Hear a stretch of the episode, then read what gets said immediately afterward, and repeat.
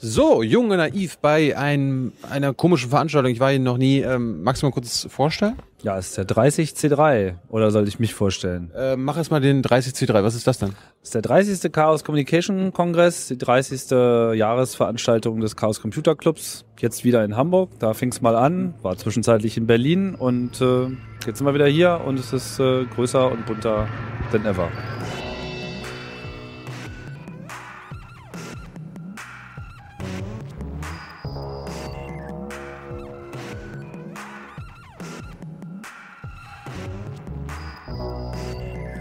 Und jetzt stellst du dich noch mal kurz vor. Ich bin Tim Pritlove und ich bin Podcaster, ich spreche so ein bisschen ins Netz und äh, ja, mit dem CCC habe ich auch ein bisschen was zu tun. Ja, da sind wir uns gar nicht unähnlich, außer das CCC-Ding. Ja. Was ist denn CCC? Was ist der Chaos Computer Club? Der Chaos Computer Club ist so eine Sammlungsbewegung von Leuten, die das kritische Denken schätzen, die eine positive Einstellung haben zur Nutzung von Technologie und die, sagen wir mal, sich auch gesellschaftlich äh, zu engagieren bereit sind. Du sagst gerade Technologie positiv irgendwie äh, verwenden wollen. Gibt es da Kräfte in der Gesellschaft, die das nicht wollen? Naja, ist ja das, die, äh, das alte Lied mit dem Baseballschläger, ja, da kann man halt einen Baseball mitspielen oder Köpfe einschlagen. Und äh, wie das immer so ist, Technik hat immer zwei Seiten. Das sehen wir ja heute mehr denn je und das ist natürlich auch immer so eine Abwägung. Chancen und Risiken aufzeigen und bewerten und da auch eine Meinung zu liefern. Damit hat sich der Club schon immer viel mit beschäftigt. Aber ich meine, die Sendung als Politik wird das Interessierte. Ähm, ihr in den letzten Jahren, ist das ganze Ding ein bisschen politisch geworden? Warum, warum hat das alles mit Politik mittlerweile zu tun? Der Club war schon immer politisch. Also eigentlich sind die Themen, die wir jetzt auf diesem Kongress haben, nicht sehr viel anders als die von dem ersten Kongress. Das ist äh, schon immer die klare Vision gewesen. Ja, ich meine, der erste Kongress war 1984 das war schon, sagen wir mal, ein Jahr, äh, nicht wahr, was ohnehin programmatisch stand für den Überwachungsstaat und die Möglichkeit, dass eine technische Totalüberwachung einfach die Freiheit einschränkt und damit natürlich auch die Demokratie einschränkt und so weiter. Ja, warum ist das so?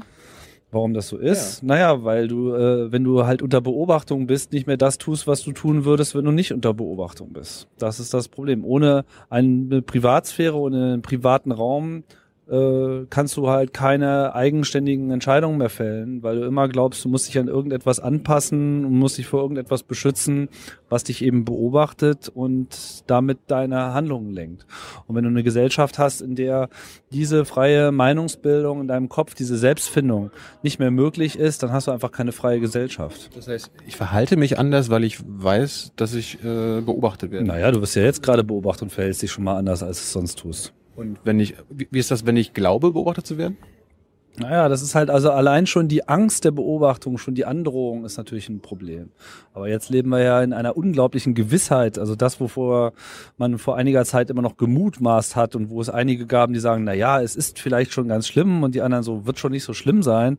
Jetzt haben wir halt auch eine gewisse äh, Gewissheit, dass eigentlich alles, was technisch möglich ist, gemacht wird und darüber hinaus auch noch so ein bisschen was. Ja, das ist schon äh, scary du sagst scary. Also es ist, äh, meinst gerade, die einen sagen weniger schlimm, die anderen schlimm. Ist es noch schlimmer als äh, die Vorahnung oder ist das jetzt alles so, ach naja. Es ist alles ein bisschen schlimmer gekommen, als wir das so für möglich gehalten haben und das finde ich schon eine ziemliche Leistung. Also äh, hier war man, hier gab es schon immer Fraktionen, die sehr weit gegangen sind in ihrer Bewertung, aber auch die Leute waren eigentlich von den jetzt bekannt gewordenen Fakten sehr überrascht. Also dieses Ausmaß und diese Frechheit und diese Intensität mit dem wirklich auch alles getan wird. Es gab so viele Szenarien, wo wir immer so ein bisschen gelacht haben. Weißt du, so, ah oh, ja, stell dir mal vor, man würde, und wenn man das machen wollen würde, dann müsste man ja und so, ach, das macht ja eh keiner. Und das, das können die nicht, das wollen nicht, das würden die nicht. Wird aber gemacht. Warum machen die das denn? Haben die, haben die keinen Anstand? Äh, ist es, die machen das, weil es möglich ist? Was ist das? Es ist der Kontrollwahn und so eine gewisse Arroganz äh, der Macht. Es ist dann auch irgendwann einfach noch, es ist die Herrschaft der Angst. Die Herrschaft der Angst, die sowohl als solche ausgeübt wird, als auch auf die Leute, die äh, sie ausüben, zurückwirkt und dann sind sie in so einer Schleife gefangen. Dadurch verstärkt sich das auch immer weiter. Und das ist eben das Problem, äh, besonders der amerikanischen, aber beileibe eben nicht nur der amerikanischen Gesellschaft. Wir sehen das ja hier in Ansätzen bei uns auch genauso, dass man sich in so ein äh, fortwährendes Horrorszenario reinsteigert.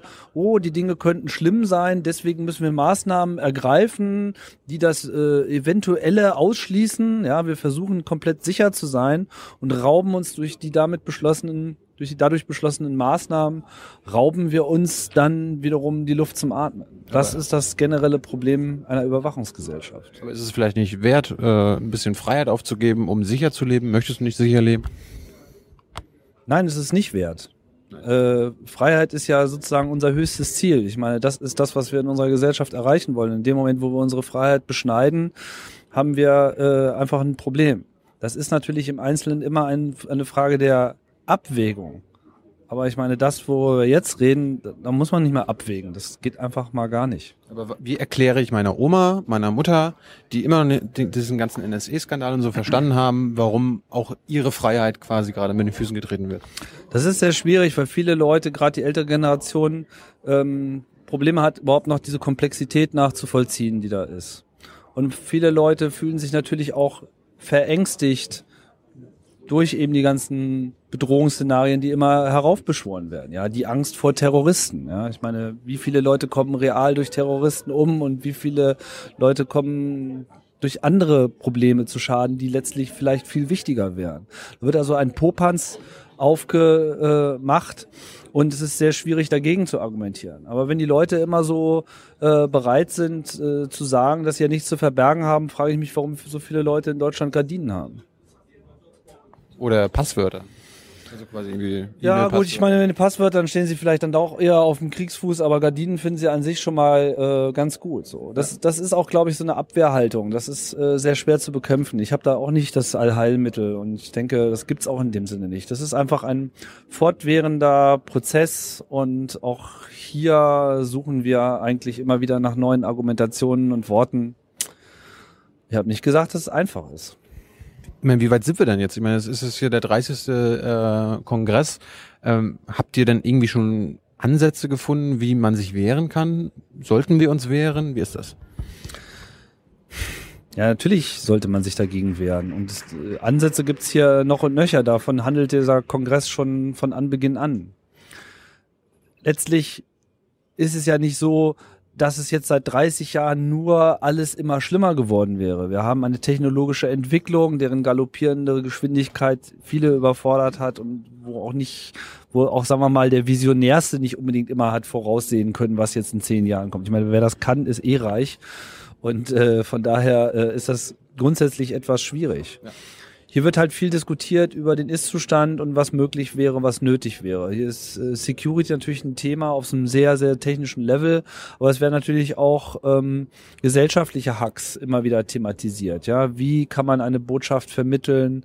Was äh, gilt es überhaupt auch zu verstehen? Aber das Kernding ist, unabhängig jetzt von Ratschlägen, dass man überhaupt erstmal sich informiert, dass man überhaupt erstmal äh, hinterher ist, zu verstehen, was passiert eigentlich gerade. Und mhm. da liefert der Kongress immer sehr wertvolles Material. Du hast gerade noch von Herrschern geredet. Wer sind diese Herrscher? Das ist das eine, eine Position in der Gesellschaft? Ist das, ist das Politik, die große Koalition? Sind das Konzerne? Wer ist die große Koalition?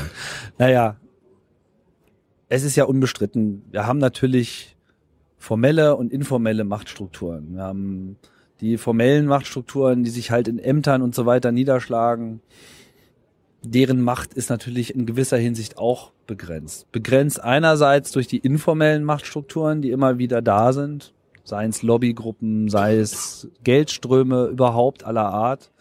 Aber sie ist natürlich auch begrenzt durch eine öffentliche Meinung und durch eine öffentliche Bildung. Und das muss sich halt mindestens in der Balance halten. Macht ist ein, ein fortwährender Prozess, der äh, in so einer Gesellschaft hin und her schwappert wie äh, Wasser im Glas.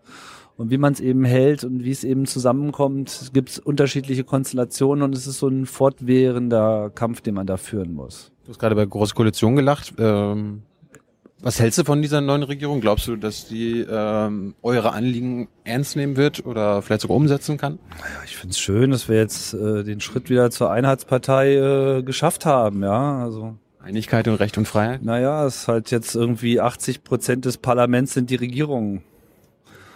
Viel Hoffnung habe ich da nicht. Die kann ja nicht mal die Verfassung geändert werden. Ja, Gott sei Dank gibt's da auch noch einen Bundesrat. Viel Hoffnung mache ich mir da nicht. Das wird sicherlich sehr schwierig, die nächsten Jahre. So, und jetzt warst du der ähm, Opening Speaker von, von diesem Kongress. Was hast du den Leuten gesagt? Ich habe versucht, so ein bisschen die Gemengelage und die Gedanken, die hier so im Raum sind, zusammenzufassen. Ich habe erklärt, warum dieser Kongress kein Motto hat, weil einfach sich so eine Sprachlosigkeit Bahn gebrochen hat, die einfach dazu führte, dass niemand so richtig wusste, was jetzt eigentlich hier wirklich die Botschaft sein sollte. Man konnte es auch nicht einfach nur mit Humor nehmen und es gab einfach keinen keinen Konsens und das sagt an sich schon mal eine ganze Menge aus. Auf der anderen Seite haben wir auch gesehen, dass eben eine einzelne Person wirklich einen Unterschied machen kann. Und dass die Leute einfach wirklich sehr viel mehr auf ihr Gewissen hören müssen und sich nicht immer wieder nur in die Zwänge eines Wirtschaftslebens oder von existierenden Machtstrukturen reinhängen sollen, dass sie einfach versuchen müssen, einfach selber zu denken. Das ist das, was der Club schon immer sehr hoch gehalten hat. Das, die Entscheidung und die Meinungsbildung des Individuums, die freie äh, Meinungsentfaltung, die ist einfach der Schlüssel für eine freie Gesellschaft. Das heißt, so ein Edward Snowden und äh, Chelsea Manning wären auch Mitglied im CCC oder die werden höchst willkommen. Ja, was heißt willkommen? In gewisser Hinsicht sind sie ja schon lange äh, Teil des Systems, weil man braucht ja jetzt nicht eine offizielle Vereinsmitgliedschaft zu beantragen, wenn man hier äh, im Club irgendwie ähm, eine Rolle spielen möchte alle Leute, die, sagen wir mal, freiheitlich denken, sind im Prinzip hier hoch willkommen. Und man sieht ja, auch dieser Kongress ist mal wieder der größte, den wir je hatten, dass die Botschaft durchaus ankommt. Dankeschön. Bitteschön.